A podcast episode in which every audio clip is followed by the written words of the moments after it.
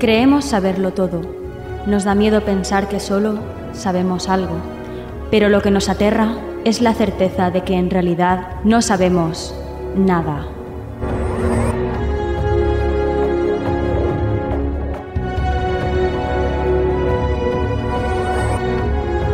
Sígueme por los canales que atraviesan la oscuridad. Remaremos sin descanso. Iluminaremos juntos los caminos de la noche, abriéndonos paso por el canal del misterio.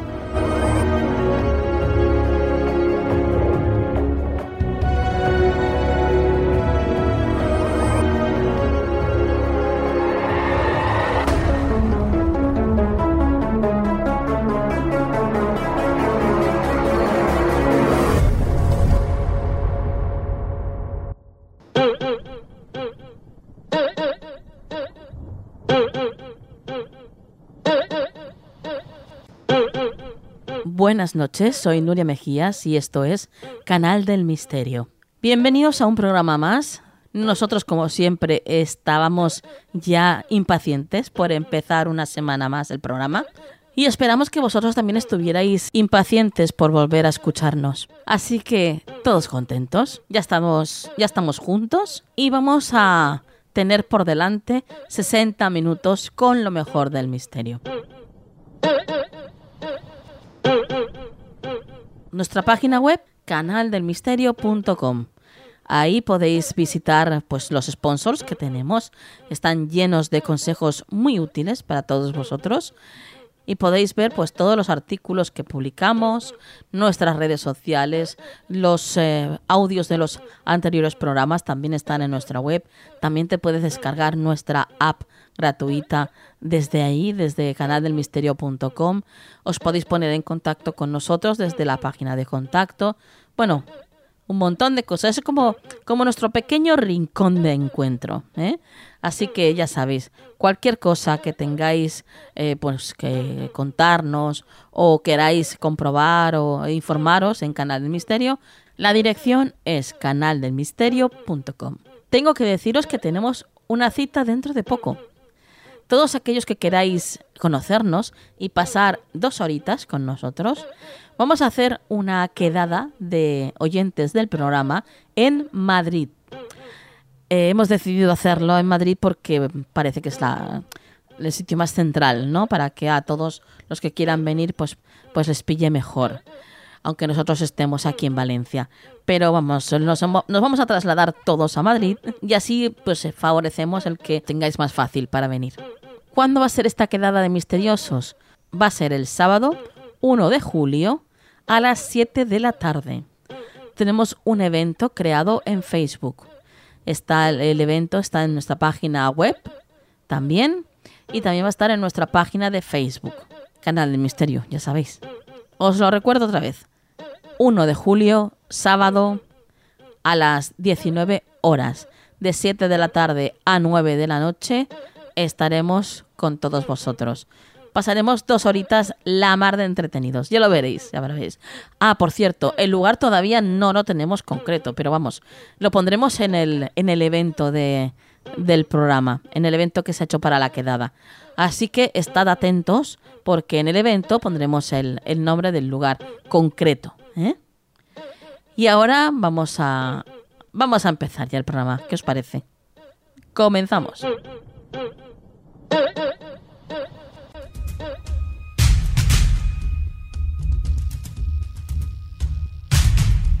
Conspiración en Canal del Misterio. Continuamos con el programa y lo hacemos con un tema de lo más controvertido, de lo más polémico. Eh, vamos a hablar de los Anunnaki y de Nibiru, nada más y nada menos. ¿Qué os parece? Desde luego, temas, como os decía, polémicos. Y hoy vamos a entender un poco, un poco, ¿eh? de dónde viene toda esta historia ¿Y cuál es el origen de, de esto que conocemos como Anunnaki y, de Nibiru? ¿Mm? Por supuesto, esto nos lo va a explicar de una manera magistral, como hace siempre él, eh, Eric, Eric Morera, que ya está con nosotros. Buenas noches, Eric. Buenas noches a todos los seguidores. Eh, un verdadero placer estar de nuevo por acá con un tema tan especial, como tú dices, tan controvertido y tan de moda hoy en día, y que nos mueve para un lado y nos mueve para el otro. Sí. Eh, Eric, bueno, ya teníamos muchas ganas de que estuvieras de nuevo con nosotros aquí en el programa. Ya sabes que nos encanta la forma en que nos explicas este tipo de, de casos y de cosas que muchas veces pues no son nada fáciles de explicar y de entender y tú lo haces muy sencillo, la verdad. Así que vamos a empezar por el principio, claro, como se tiene que empezar. Eh, ¿De dónde viene este origen de la historia de los Anunnaki de Nibiru? Mira, para poder contestar esta pregunta debemos de hablar del señor Sachara Sitchin, que es escritor europeo y que por cierto hace poco fallece en el 2010 en Nueva York, en Estados Unidos. ¿Y quién fue el señor Sitchin? Bueno, primero que nada fue un escritor, creó varias novelas que ahorita vemos cómo crean el concepto erróneo de los Anunnaki y ahorita vamos a ver más adelante el por qué hablamos de concepto erróneo. También fue un pseudocientífico. ¿Y por qué hablamos de pseudocientífico?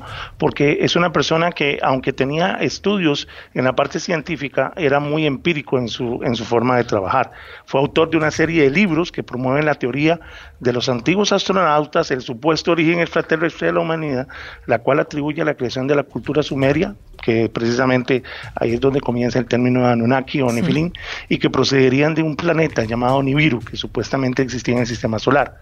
De hecho, una de las obras más importantes del el señor Sitchin es el libro Perdido de Engi, en el cual pasa toda esta teoría de Anunnaki y Nibiru, y después de una serie de colecciones que él publica que se llama El Doceavo Planeta y que forman partes de un gran libro que después él publica que se llama Crónicas de la Tierra, pero que al final y al cabo no son trabajos más que de investigación, como hizo creer, sino más bien novelas una novela de pseudociencia ficción que le dio un entorno muy creíble. Además, él mismo reconoció unos años de su muerte de que él no había aprendido ni sabía sumerio.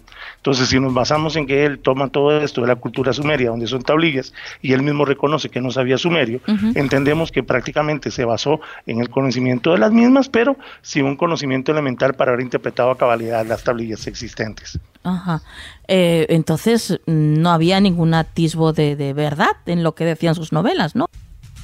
Mira, creo que lo mejor es hacer referencia a las tablillas sumeras, a sumerias y la epopeya de Gilgamesh, en donde está escrito la creación según la cultura misma, y que aunque Sitchin hace un uso morboso de los nombres de los dioses sumerios, porque son los, los dioses que aparecen en Enki, Engil, todos esos son, son dioses sumerios, eh, es una estrategia para crear confusión.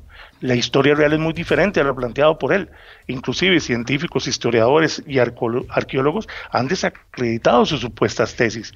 Inclusive sus interpretaciones, sus postulados, se han cansado la comunidad científica de decir que están mal traducidos, que son eh, muchos de ellos las tablillas ni siquiera están bien interpretadas, y, pero es parte de toda esta, de esta obra y de toda esta confusión que muy inteligentemente lo logró para poder vender más libros. Claro. No, lo hizo muy bien, la verdad. Eso, eso lo hizo muy bien. Pero eh, cuéntanos, Eric, ¿qué es lo que él quiere conseguir con, con sus obras? Aparte de vender, por supuesto, sus libros, como decíamos, ¿qué es lo que él propone en sus obras? Sitchin propone que los humanos fuimos creados por los dioses sumerios, también denominados los famosos Anunnaki, y que vienen de ese famoso planeta denominado Nibiru, y que cada 3.600 años orbita cerca de nuestro planeta supuestamente, basado en lo que él dice, en el último acercamiento los Anunnakis interesados estaban eh, llegando para obtener esclavos, pero necesitaban esclavos con cierto grado de inteligencia, porque resulta que ellos tenían un problema en su atmósfera, necesitaban obtener oro, metal necesario para arreglarla y poder eh, mantener su civilización, que estaba muy deteriorada por este tema. Así es como, según Sitchin, llegan a la Tierra, eh, descubren una raza eh, humanoide, la cual le hacen trabajos en su propio ADN. De ahí salen una serie de teorías que Caral, que mm, eh, varias posiciones en Perú y varias en Europa fueron centros donde modificaron estos ADN de estos hombres simio.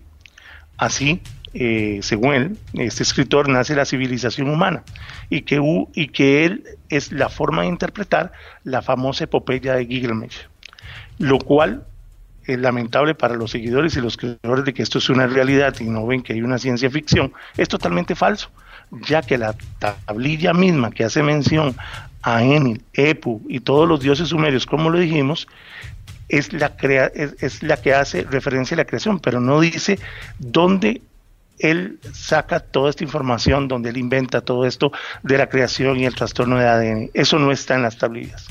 Otras historias adicionales o paralelas basadas en esta misma obra es el hecho que él justifica obras ancestrales cerca contigo basadas en minas de oro, como la de Pumapunku, como lo dijimos, y algunas otras en Europa.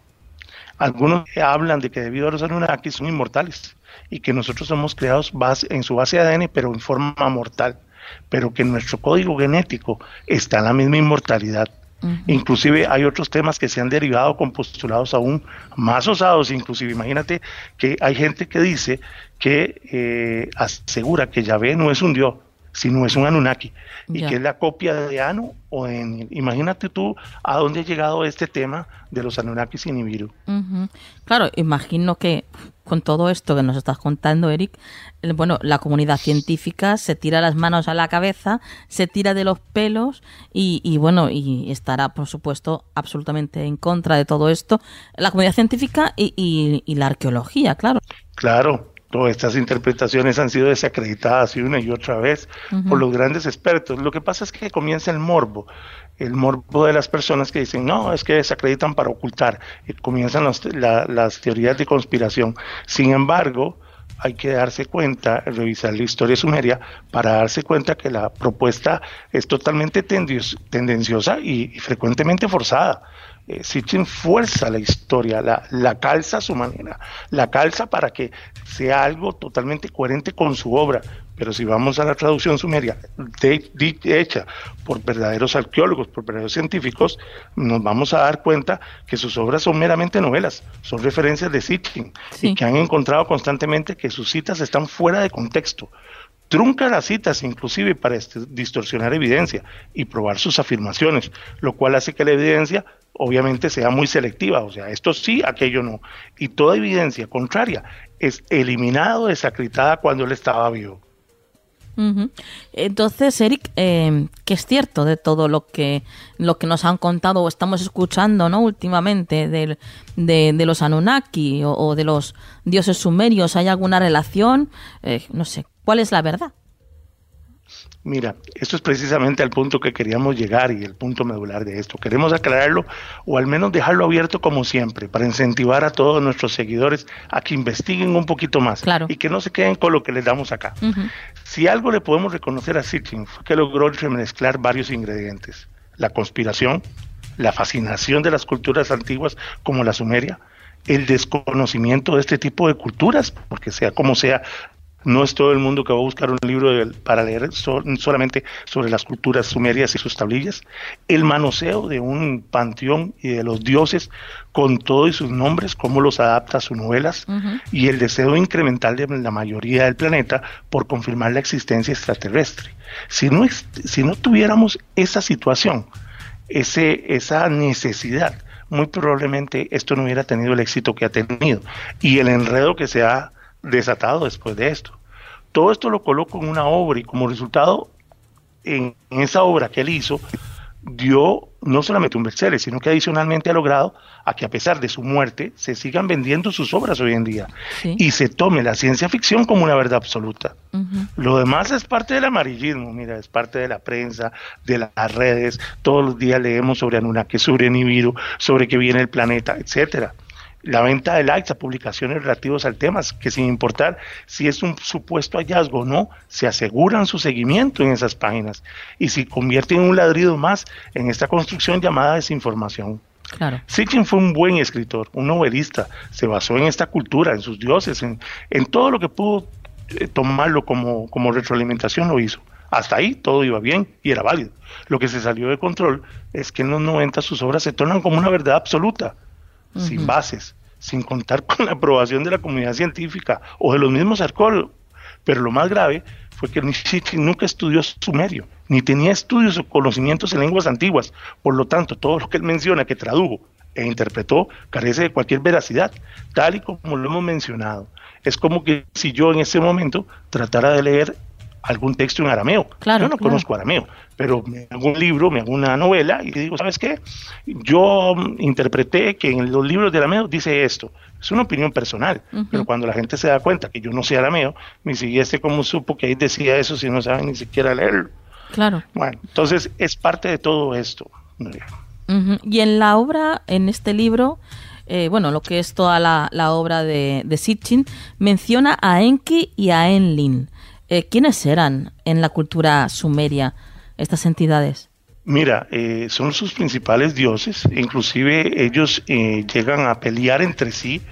Eh, hay una, hay una, mm, un cuento, una historia en la cual inclusive se parece mucho a al gran diluvio, en el cual eh, pelean y uno de ellos, eh, este, se mete a, a tal nivel a defender a los humanos porque quiere, Enki lo quiere acabar. Entonces se mete, los defiende y como prueba de esto les manda un diluvio. Y como sobreviven, eh, Enki los defiende. Entonces, imagínate, hasta en eso hay similitudes.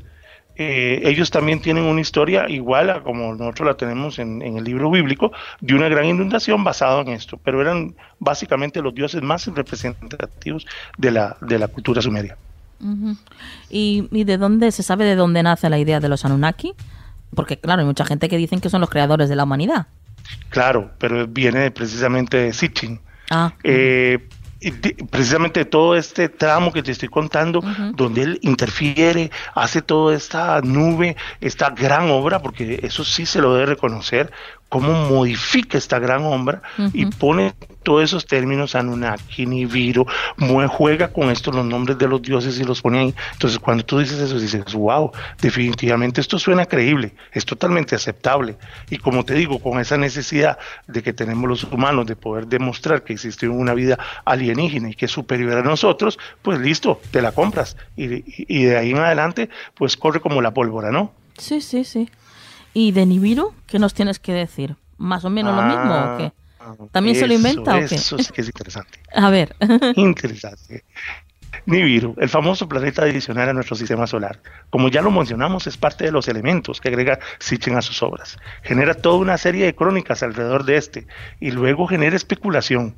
Y como es costumbre con todo lo demás, intriga y deja la idea de su existencia real.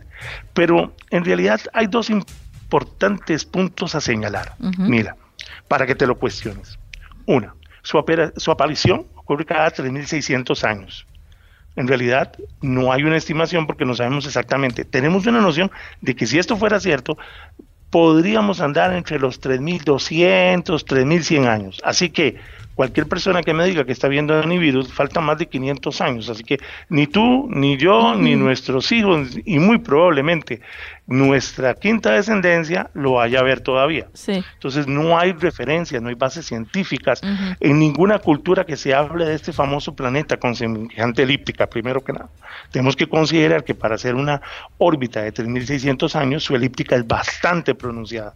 Por lo tanto, puede ser que se haya salido de, nuestro, de nuestra Vía Láctea. Pero bueno, dejamos ese tema y ahí lo dejamos Sí. en interrogante. Pero el segundo es que la unión de factores que tienen que unirse al mismo tiempo para que un cuerpo celeste como este, porque es más grande que la Tierra, entre en nuestro sistema solar, se acerque a nuestro planeta y luego se vuelva a alejar. Uy, te da un montón de preguntas que dices, ¿y cómo no choca con los diferentes cinturones de asteroides que nos rodean? ¿Cómo no ha chocado o ha sido atraído por las fuerzas de Saturno o Júpiter, siendo los planetas más grandes en, nuestra, en, en nuestro sistema de planetas? ¿Cómo hace para pasar cerca del Sol y no verse afectado? Y lo más importante, cuando llega a la Tierra, ¿cómo hace para no modificar la, la, la, la misma eh, traslación de la Tierra? Si usted no ha leído las obras de Sitchin, lo invitamos a que las lea. Es importante, pero también lo invitamos a que lea la verdadera historia sumeria, la que está basada en investigaciones e interpretaciones reales, como el libro de Dioses, Tiempos, Templos y Oráculos del escritor Francisco José Gómez. Es un excelente libro donde no solamente viene la Sumeria, ahí vienen los hititas y vienen algunos, pero es un libro bueno de referencia. Vuelvo a repetir, Dioses, Templos y Oráculos de Francisco José Gómez, el cual dedica unos cuantos capítulos a la traducción de las tabladas, de las famosas tablillas halladas, datos con fechas y con esa cultura tan rica en conocimiento que tiene entre su historia, como les dijimos, lo diluvio, inclusive la historia de la creación le encontraremos muchas en partes parecidas, inclusive iguales a las descritas en el Pentateuco de la Biblia. Perfecto. Aunque estas fueran escritas y sucedieron siglos antes de lo escrito en la misma Biblia. Entonces, volviendo al tema, Eric, em, en resumen, eh, Sitchin se lo ha inventado todo. Sí, exactamente. Ha sido una muy buena obra de ciencia ficción. Ha sido un gran bestseller que hasta el día de hoy muchos lo siguen comprando, lo invito a comprarlo para que lo lean, como les dije, y este definitivamente supo jugar con todos los elementos, un gran maestro de una gran obra literaria. Bueno, bueno. Y entonces Nibiru y los Anunnaki, que tanto mencionan los medios y que tanto está de moda, todo esto no tiene ninguna base real. No, no tiene ninguna base real, es puro amarillismo. Por eso cada vez que lo ves en las redes, eh, yo nada más eh, levanto mi ceja y digo, Dios, esto cada día se hace más grande basado en una gran ciencia ficción. Es como que si el día de mañana creyéramos que los personajes de Spock existió de, la gran serie del, Star Trek y creamos que en algún momento va a venir eh, por, la Tierra, o sea, es lo mismo, o sea, solamente que Sitchin fue un genio, supo amarrar todos los elementos para crear una historia de ciencia ficción que sonara verdadera y que aún a pesar de su muerte todavía se siguiera tomando como verdad absoluta. Esa es la verdad. Bueno, sabes, Eric, que nos van a nos van a apedrear por todas partes, ¿verdad? Los conspiranoicos, porque ellos también se estarán tirando las manos a la cabeza ahora mismo escuchando esto. Pero bueno, nosotros tenemos que, que dar, pues, eh, la versión, pues, que, que tú nos traes esta noche. Y por supuesto, lo que queremos es aportar algo de luz en todo esto que que muchas veces, como decía al principio, es tan enrevesado de entender y, de saber el origen de, mm, de dónde venía, ¿no? Todo esto relacionado con Nibiru y los Anunnaki. Mire, es, es un tema, como lo dices al principio, es un tema muy, eh, es, es un tema muy controversial porque como tú dices, muy probablemente los conspiranoicos se nos van a venir encima. Sin embargo, no es la primera vez que tengo que pararme duro y decirle, señores, están equivocados. Eh, pero no es solamente decir que están equivocados. Precisamente como tú lo dijiste, es una de las cosas que siempre ha distinguido nuestro programa en cualquier tema que nosotros abordemos, es que tratamos de ser lo más fieles y apegados a la verdad, a las pruebas. Entonces, mira, es muy simple. Léete el libro, compra el libro de, de, Enki, eh, este, de, de Sitchin, léete el doceavo planeta, pero también hace una cosa, va y busca fuentes y lee sobre la cultura sumeria, sobre las traducciones de las tablillas. Y sí, ahí vas a encontrar a los mismos personajes porque utilizó los nombres de los dioses, pero no dice nada de lo que él dice, nada. Él fuerza esa historia para que calce en esa cultura y que tenga una cultura de base que pruebe lo que él está diciendo es cierto. Ese es el manoseo que le salió muy bien, hay que felicitarlo, pero que lamentablemente, lamentablemente muchos se lo han creído como una verdad donde no existe más que ciencia ficción. Muy bien, bueno, pues lo vamos a dejar aquí. Eh, ya hemos suscitado, yo creo, demasiado interés en este tema. Madre mía. Esa es la idea. La que nos va a caer, Eric. bueno, compañero, como siempre, un placer el tenerte en el programa. Y antes de irte, pues danos algún dato de contacto para todos aquellos que quieran seguirte. Sí, mira, la página, como siempre, el Grupo Cultivo y Misticismo que, en Costa Rica, que, que, la estamos desarrollando muy bien. Les comento que vamos a tener un canal en YouTube, pues ya lo tenemos, que se llama Cultivo y Misticismo también. Los invito a seguirnos. Este, ahí vamos a publicar algunos temas también interesantes. Y bueno, como siempre, el perfil personal mío, Eric Morera Salazar, con muchísimo gusto por ahí les atiendo, les atiendo cualquier tipo de pregunta. De hecho, te cuento que gracias a, canal, este, al, programa, he atendido montones de preguntas y ahí conforme pueda voy, voy abarcándolo y con muchísimo gusto siempre estoy a las órdenes para poder aclararles y suministrarles más información. Perfecto. Pues nos encanta, nos encanta que, que nuestros oyentes se pongan en contacto con, con, los colaboradores y que quieran saber más, que eh, para eso estamos aquí, para, para intentar, pues entre todos, saber más y entender un poco más eh, todo lo que conlleva ¿no? el, el vivir y esta maravillosa vida. Eric, hasta la próxima. Hasta la próxima, Nuri. Un verdadero placer, un saludo a todos y será un un nuevo tema que les aseguro que va a ser tan bien, tan bien, tan bien desarrollado como todos los que desarrollamos en el programa. ¿Quieres ponerte en contacto con nosotros? Escríbenos un email a contacto arroba canaldelmisterio.com.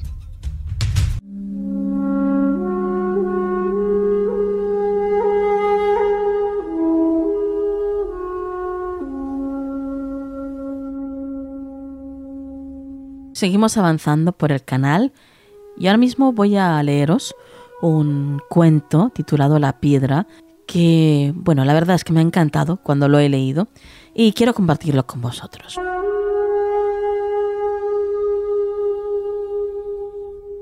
La piedra. El distraído tropezó con ella. El violento la utilizó como proyectil. El emprendedor construyó con ella. El campesino cansado la utilizó como asiento. Para los niños fue solo un juguete. Drummond la poetizó. David la utilizó para matar a Goliat y Miguel Ángel le sacó la más bella escultura. En todos los casos, la diferencia no estuvo en la piedra, sino en el hombre, porque no existe piedra en tu camino que no puedas aprovechar para tu propio crecimiento.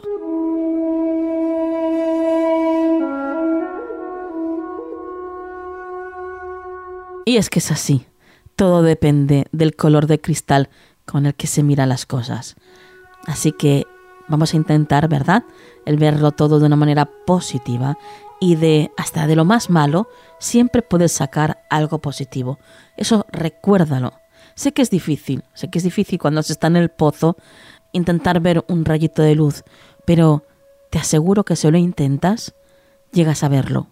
Y una vez lo ves, ya te envuelve toda la luz.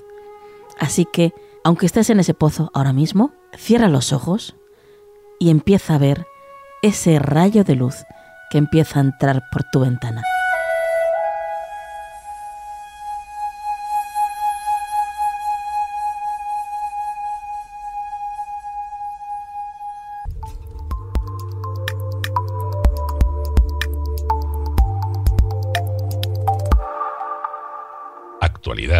En Canal del Misterio.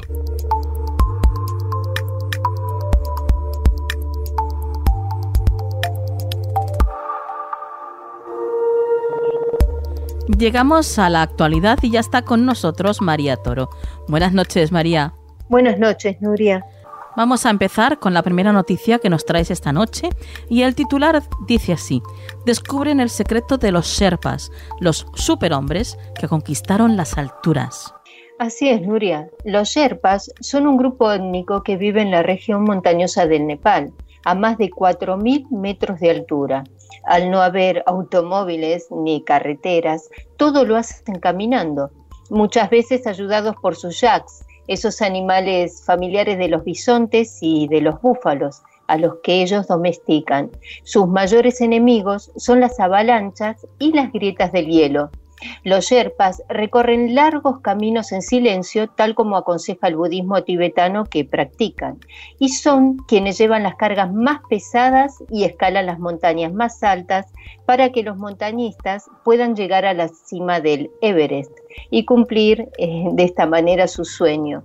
Ahora los científicos han descubierto algo en el interior del cuerpo de los Sherpas que puede explicar el origen de sus increíbles capacidades se trata de una ruta metabólica que les permite a sus células fabricar energía de forma extremadamente eficiente y cuando hay eh, poca presencia de oxígeno. Los investigadores creen que como han vivido allí desde hace miles de años, su organismo ha evolucionado para adaptarse a la altitud. Este estudio servirá ahora para investigar nuevos tratamientos contra la hipoxia, que es la falta de oxígeno, un mal que se manifiesta en una gran proporción de pacientes ingresados en las UCIs. Continuamos con la siguiente noticia, María, y dice así, la Vía Láctea se encuentra en el vacío galáctico. Sí, Nuria, un estudio presentado por un grupo de cosmólogos en la reunión anual de la Sociedad Astronómica Americana, que se celebró la semana pasada en Austin, Texas, apoya la idea publicada en enero de este año de que la Vía Láctea reside al borde de un enorme vacío galáctico llamado KBC, siete veces mayores que otros observados. Tiene forma de esfera y un radio de más de mil millones de años luz, es decir, que nuestra galaxia se encuentra en una región del espacio que contiene menos galaxias, estrellas y planetas de lo común. Sucede que la estructura del cosmos tiene la forma de un queso suizo compuesta de materia visible en forma de vacíos y supercúmulos y racimos de galaxias que a su vez están formados de planetas, estrellas, polvo y gas. Sin embargo, esto solo supondría el 5%, ya que se cree que la materia oscura y la energía oscura, que todavía no se pueden observar directamente, comprenden aproximadamente el 95% de los contenidos del universo. Por otra parte, este estudio también unificaría criterios con respecto a la velocidad con que se expande el universo, al apoyar la teoría que habla de dos grandes fuerzas que gobiernan el movimiento de la Vía Láctea por el universo. Una fuerza sería el supercúmulo de Sharpley, la mayor concentración de galaxias en el universo cercano, que nos atrae con su empuje gravitatorio. Y la segunda fuerza es la de este enorme vacío una región casi sin estrellas que nos repele, y la suma de ambas fuerzas aceleran a la Vía Láctea a la velocidad de 2 millones de kilómetros por hora. Es decir, que mientras me estáis escuchando, todos estamos viajando por el universo a esta vertiginosa velocidad. Madre mía, si lo piensas, qué mareo, qué vértigo, ¿eh, María? ya lo creo que sí. Compañera, como siempre, tus datos de contacto Sí, os dejo mi Twitter que es arroba mariate-bcn. Perfecto, pues hasta la próxima, María. Hasta la próxima, Nuria.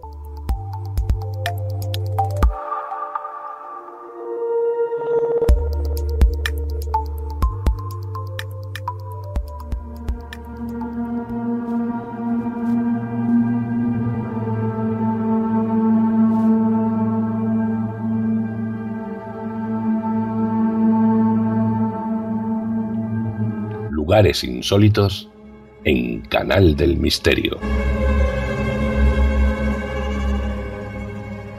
Esta noche en Lugares Insólitos vamos a hacer un recorrido por algunos lugares de paso. Esas carreteras que dicen estar embrujadas en todo el mundo.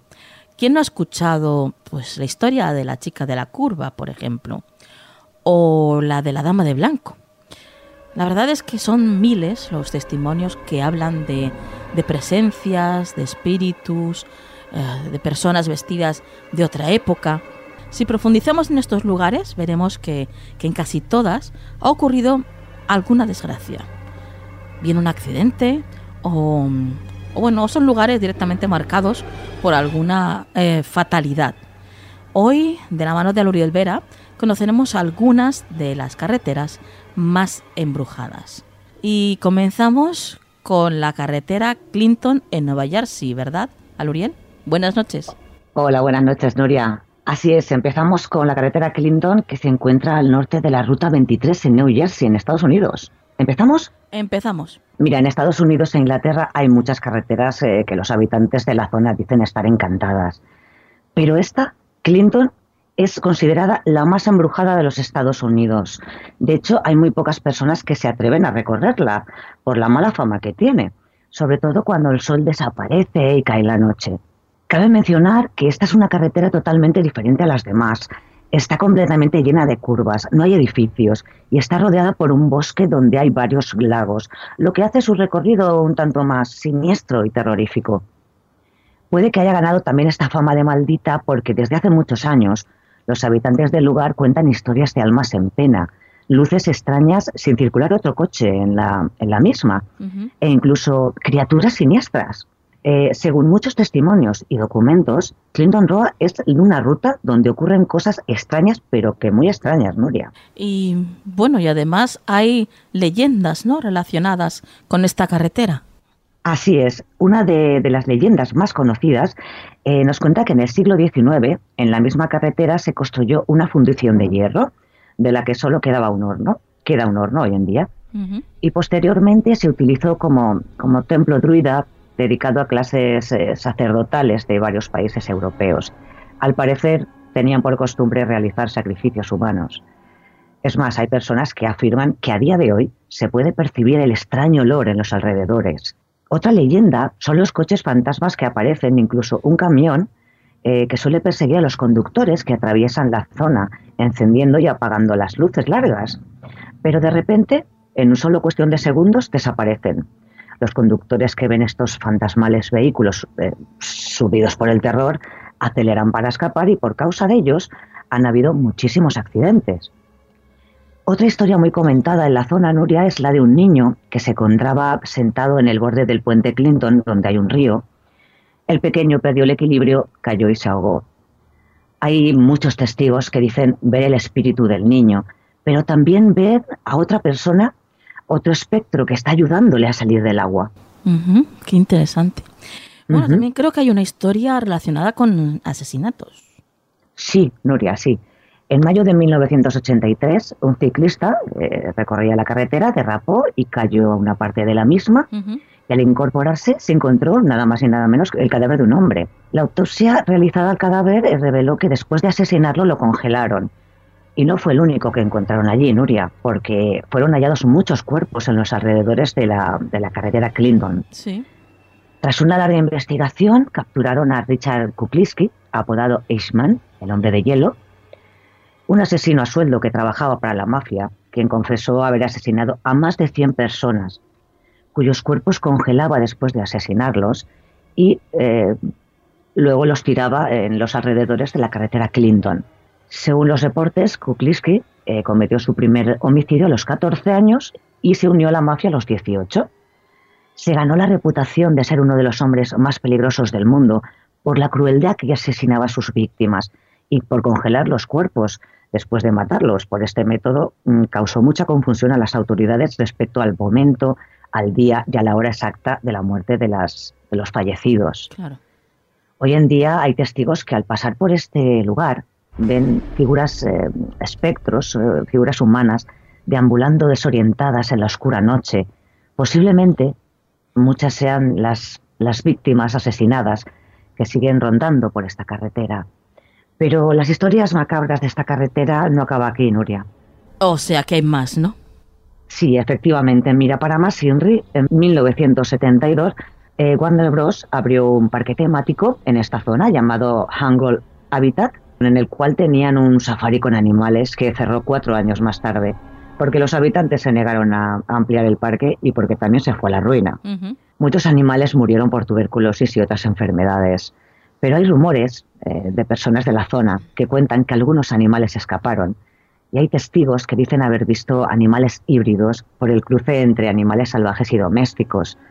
Las personas que dicen haber visto a estos extraños seres son sobre todo camioneros y personas que tienen que pasar por esta carretera por obligación o, o porque está cerca a su casa.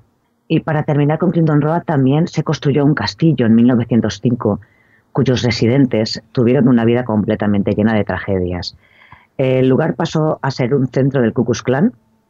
Posteriormente se realizaban cultos satánicos y aquellos que han visto el castillo dicen que sienten una presencia extraña. Incluso han escuchado Mm, cánticos en el viento durante la noche. Los restos que quedan de Cross Cass fueron derrumbados en 1980.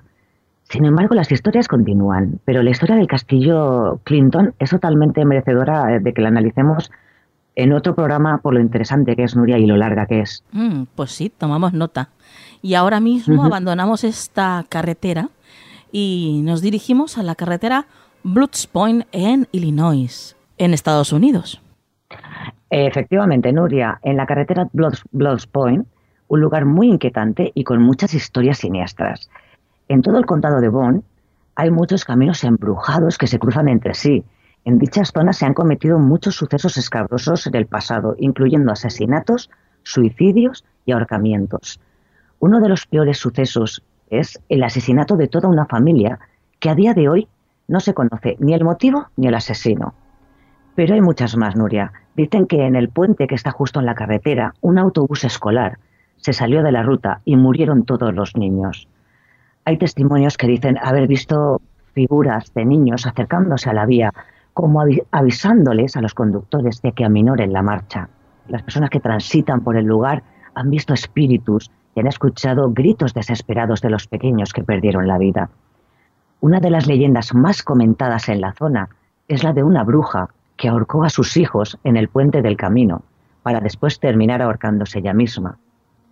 Después de su muerte, los residentes veían su espectro vagando, desesperada como buscando algo o alguien, posiblemente la bruja arrepentida por la crueldad y cobardía con la que asesinó a sus hijos, buscaba a sus pequeños de nuevo. Los rumores de los habitantes dicen que si la ves, ella clava sus demoníacos ojos sin apartar la mirada y solo les queda la opción de salir huyendo. Eso sí, si la bruja no lo impide, porque el miedo es tan grande que algunos testigos han perdido el conocimiento al verla. Vaya. Y en estas vías, Nuria, encontramos la leyenda del cementerio Blocks Point, un panteón fundado en 1836 sobre el cual hay muchos reportes de fenómenos paranormales. Y cómo no de vandalismo, porque han encontrado tumbas profanadas, lápidas abiertas y dejando el camposanto totalmente destrozado. algunos profesionales de, lo paranormal e investigadores aseguran que el cementerio tiene una fuerte actividad paranormal, mientras que otros niegan que esté encantado. Es más, algunos atribuyen todos estos sucesos sobrenaturales a las fatalidades y desgracias que han ocurrido en la misma carretera. Bueno, abandonamos Estados Unidos, Aluriel, y llegamos a Hong Kong, donde se encuentra la carretera Tuen Mun en China. La autopista Tuen Mun eh, fue construida en 1970, convirtiéndose en una de las más importantes y utilizadas de Hong Kong. Una de las tragedias que ocurrió fue el choque de un camión con un autobús de pasajeros, causando la muerte de 21 personas. A partir de este fatídico, accidente, se cree que empezó todo, ya que después de este, los accidentes en el camino aumentaron. Las personas que sobrevivieron contaban que los fallecidos aparecían delante de sus coches en medio del camino, obligándoles a retroceder y a marcharse rápidamente, causando así muchísimos accidentes en, la carretera. Como en el año 2003, Nuria, cuando un autobús eh, se precipitó desde el puente, cayendo sobre un pueblo que estaba justo debajo y causando 210 fallecidos. Vaya. Dado el gran número de muertes que ocurren en esta carretera, no es de extrañar que la gente crea ver o vean fantasmas, puesto que antes de 2003 los reportes de colisiones eran insignificantes, eran mínimos además. Sí. Mm, los habitantes culpan de estas desgracias a la pésima construcción de la misma, de la autopista, con materiales de baja calidad y a su mal estado debido a su gran uso. Pero recordemos que que esta autopista es una de las más transitadas de Hong Kong. Claro. Se ha intentado mejorar el trazado de la autopista, pero los accidentes siguen siendo frecuentes, Nuria. Después de estos percances, el número de testimonios que dicen toparse con espectros ha aumentado. Por lo tanto, la carretera Tuen Mun está repleta de almas vagando. Y no solo aparecen en medio del camino, sino que se manifiestan también dentro de los coches o sujetan las manos de los conductores hasta que estos pierden el control eh, por así decirlo, parece que buscan nuevas almas para su gran familia. Bueno, bueno. Y ya, ya vamos a visitar la última carretera que nos traes esta noche, al Uriel. Y es la carretera A229 que va de Kent a Sussex, en Inglaterra. Efectivamente, esta carretera ha, ha existido desde hace 2.000 años y fue incluso utilizada por los soldados romanos durante la ocupación romana en Inglaterra. Algunos testigos han comentado que han visto apariciones fantasmales en el trayecto de la carretera, como soldados romanos caminando por la misma o, parados al lado de los vehículos. Muchos conductores han visto también a una mujer con un vestido blanco que aparece en un lado de la carretera, haciendo señales para que los coches paren. Cuando se van acercando los coches, ella desaparece. La mayoría de las personas que la han visto creen que esta mujer es Judith Lackman, quien fue asesinada en este camino el día de su boda en 1965. Pero esta mujer no es el único espíritu del camino. También muchas personas cuentan la aparición de un autoestopista que deambula cerca de un bar muy conocido en la zona. Dicen que si el autoestopista sube al coche, empieza a contar relatos de su vida y habla de las cosas que han ido mal en el mundo y cómo puede mejorarlo. Una vez que el recorrido alcanza cierto punto, el autoestopista desaparece del automóvil y así lo han contado muchos testigos al girarse y no verlo en los asientos traseros. Otra historia muy inquietante es la de un guardia de seguridad que vigilaba las cámaras que se sitúan en todo el recorrido de la vía. Vio a un grupo de niños que jugaba cerca de la carretera y lo que vio no solo le pareció extraño, porque ya era entrada de la noche, un grupo de niños jugando ya de noche, sino que la ropa que llevaban los niños puesta, que no era de la época actual, más bien parecían vestimentas de, hace muchos, muchos años. ¿Mm? Al ir a investigar, el guardia descubrió que los niños no estaban y no había rastro de que alguien hubiera estado allí, por lo menos en los últimos días, porque el suelo estaba lleno de barro y no había huellas en absoluto sobre, sobre nada. No, había huellas ni había nada. Lo que hizo que el guardia pues se quedara aterrorizado por lo que acababa de ver. Claro. Pero no solo el guardia de seguridad vio a estos niños. Muy cerca del paso bajo nivel Stockbridge eh, se alojaban unos obreros cerca de, de su lugar de trabajo y durante la noche los obreros también escucharon a estos niños cantando en la oscuridad. Pero no habían niños ni ninguna persona. Y hay muchas más historias y reportes de espectros, apariciones misteriosas que nos quedan por contar, Nuria. Y muchas carreteras malditas que nos quedan por nombrar y profundizar, porque hay muchísimas. Bueno, pues no nos queda otra opción que hacer una segunda parte, ¿no, Aluriel? Y tendríamos para hacer unas cuantas partes y más si contamos las de España, claro. Madre mía. Bueno, bueno. Vaya tema, Aluriel. Y por encima hemos contado, ¿eh? que hay muchas más. Se te quitan las ganas de ir por alguna carretera a altas horas de la noche ¿eh? con el vehículo, en esas carreteras solitarias, la gran mayoría de ellas. Vaya que sí, mejor ir acompañado o por lo menos las que sepas que son que están muy encantadas, como la de Clinton Road, por lo menos no vayas por la noche por allí. Exacto, exacto, más vale prevenir. sí. Bueno, Loriel, antes de marcharte, tu dato de contacto. Sí, eh, pueden eh, enviar un, un mail al canal de Misterio o buscarme por Aluriel Vera en Facebook y en Twitter. Hasta la próxima, compañera. Hasta la próxima. Dulces lunas. Búscanos en las redes sociales. Estamos en Twitter, Facebook, Google Instagram y Tumblr. Somos Canal del Misterio. A continuación os dejo con un relato titulado agudo sonido y viene, por supuesto, de la voz de nuestro compañero José Vicente García. Vamos a escuchar agudo sonido.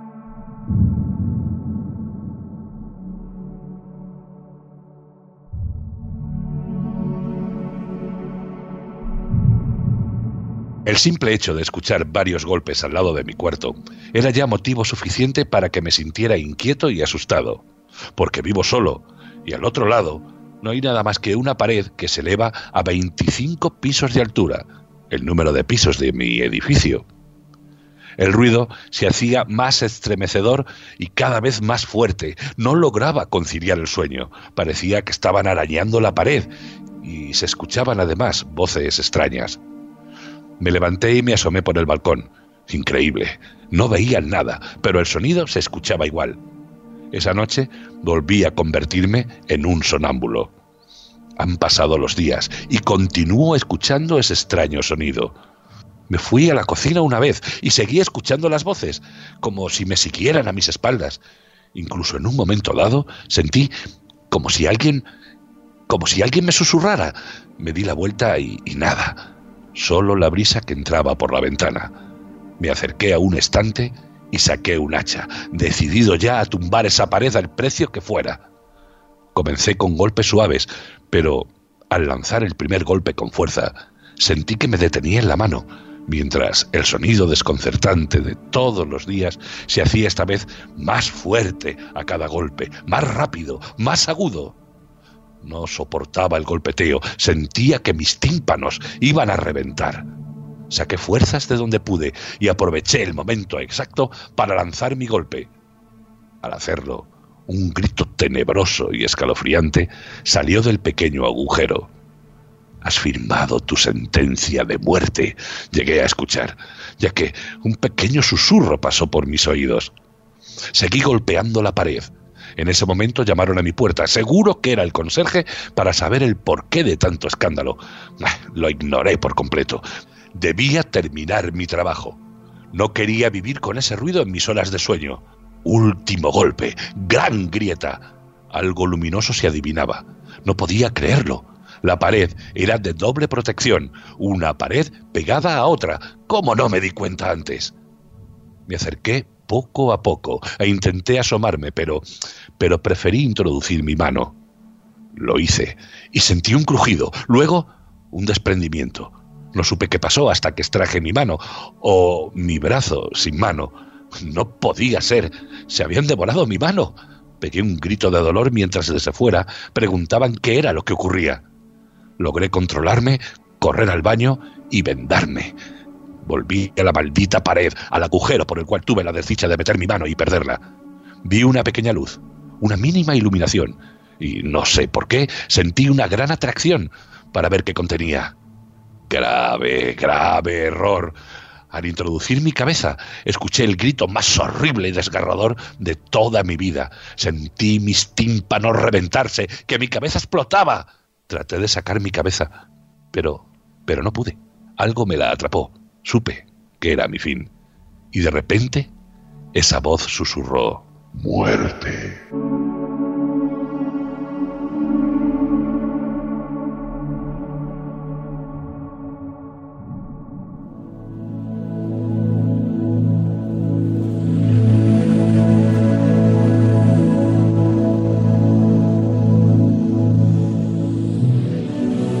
El consejo de la semana en Canal del Misterio.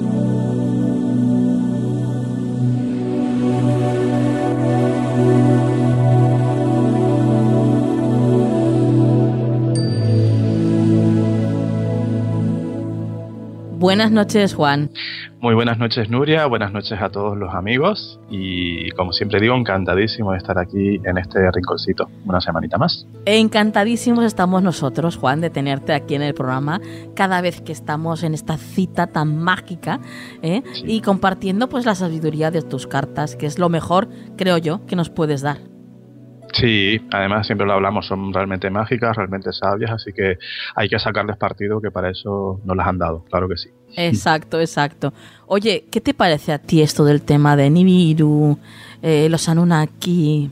A mí me parece un tema, a mí me pilla muy de lejos, aunque yo con el compañero Eric he aprendido o al menos he aclarado nociones, ¿no? Pero a mí me- es un tema que me queda muy lejos, nunca me, nunca me, ha- me ha resonado mucho. Pero bueno, es un tema realmente interesante, eh, polémico, complicado, donde cada uno puede tener visiones muy distintas, ¿no? Yo la verdad es que ya digo, no es un tema del que pueda hablar mucho porque no nunca me he implicado mucho en él, pero sí me gusta que en todo caso que por ejemplo esto Eric nos ha contado, nos ha dado una serie de datos que ahí están, ¿no? Y luego cada uno Sí. ya que saque sus conclusiones. Esa es la no sé, la, la, la esencia, ¿no? del programa, o sea, que luego cada uno ya piense lo que quiera, pero ha estado muy bien expuesto. Sí, Yo me quedo con eso. Totalmente de acuerdo contigo, Juan. La verdad es que, como lo explica Eric, Mm, eh, lo hace todo muy fácil. ¿eh? Y bueno, podrás estar de acuerdo o no, pero él simplemente, bueno, pues nos da los datos que tiene. Exacto. Ahí Y- está la y yo sé información. que vamos a tener un montón de retractores esta noche, porque hay mucho fan de los Anunnaki y de Nibiru, pero bueno, pues- Bueno, es lo que teníamos que hacer. Pues sí, eh, además encantado de que, así, de que así sea, ¿no? Porque tampoco tiene mucha gracia que todo el mundo te toque las palmas, No, claro, ¿verdad? claro. a claro, mí, claro. que nos den un poquito de caña ya me viene bien también. Sí, y a mí a que a nosotros nos gusta incluso. Sí, sí, sí, de verdad que sí. ¿eh? Bueno, Además el tema lo merece. Sí, desde luego, un tema polémico donde los haya. Juan, vamos a ver qué, qué nos dicen tus cartas. Venga, perfecto.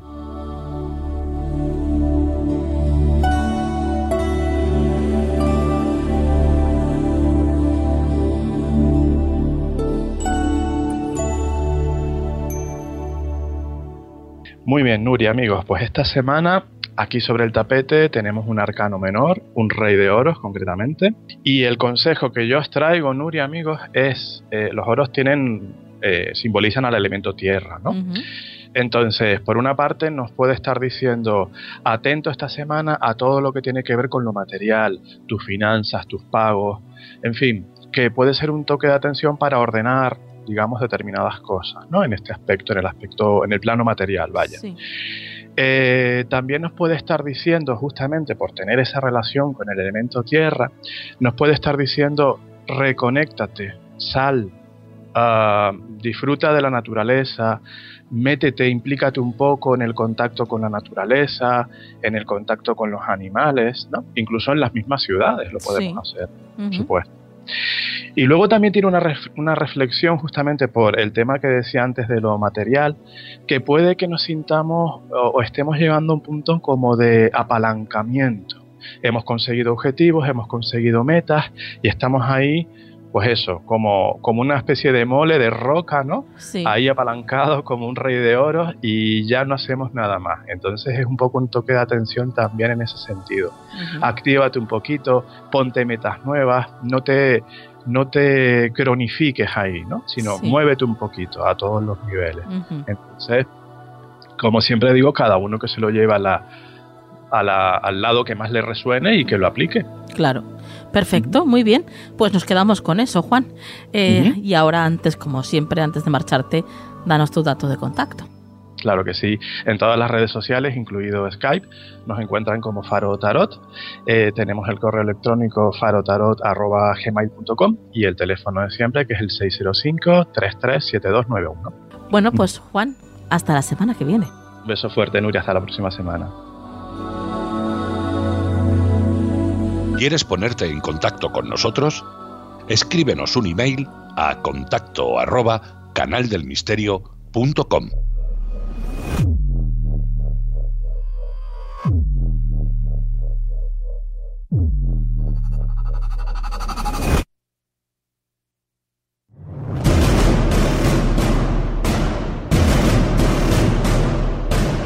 Ya sabéis qué es lo que viene ahora, ¿verdad? Ya esta musiquita ya os pone la alerta. Llegamos al, al final del programa de esta noche. Una noche más mágica en vuestra compañía. Una noche más juntos. Una noche más en familia. Y una noche más que me acostaré con la convicción del trabajo bien hecho. Porque la verdad es que soy muy, muy afortunada teniendo el equipazo que tengo. Y eso Vamos, lo puedo decir muy alto y muy claro. Menudo equipazo que tengo. Colaboradores en las redes, diseño gráfico, música. Impresionante la labor que hacéis, chicos. Gracias de corazón. Ah, dentro de poquito ya sabéis que os voy a dar vacaciones, ¿eh? Porque estaremos, eh, estaremos en antena hasta finales de junio. O sea, nos vamos a coger julio y agosto de vacaciones. Un buen descanso que yo creo que nos lo merecemos, ¿eh? Y ya para empezar con fuerzas en septiembre con la tercera temporada de Canal del Misterio, que estamos preparando cosas nuevas, un montón de contenidos nuevos, ya veréis, ya veréis. Va a ser muy, muy interesante. Nosotros de momento finalizaremos el día 28 de junio, que es miércoles, y nos despediremos de vosotros pues hasta ver que coja un calendario hasta el día 6 de septiembre, que empezaremos de nuevo la tercera temporada. Os vamos a echar de menos, eso lo sabéis, ¿no? Pero bueno, también es necesario coger un descanso y reponer fuerzas para volver a daros la siguiente temporada lo mejor de nosotros. Y ahora vamos a por la frase de la semana.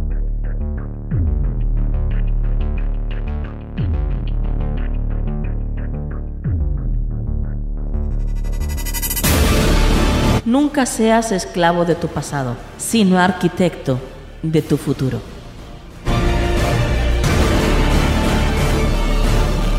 Que la luz esté siempre en vuestras vidas.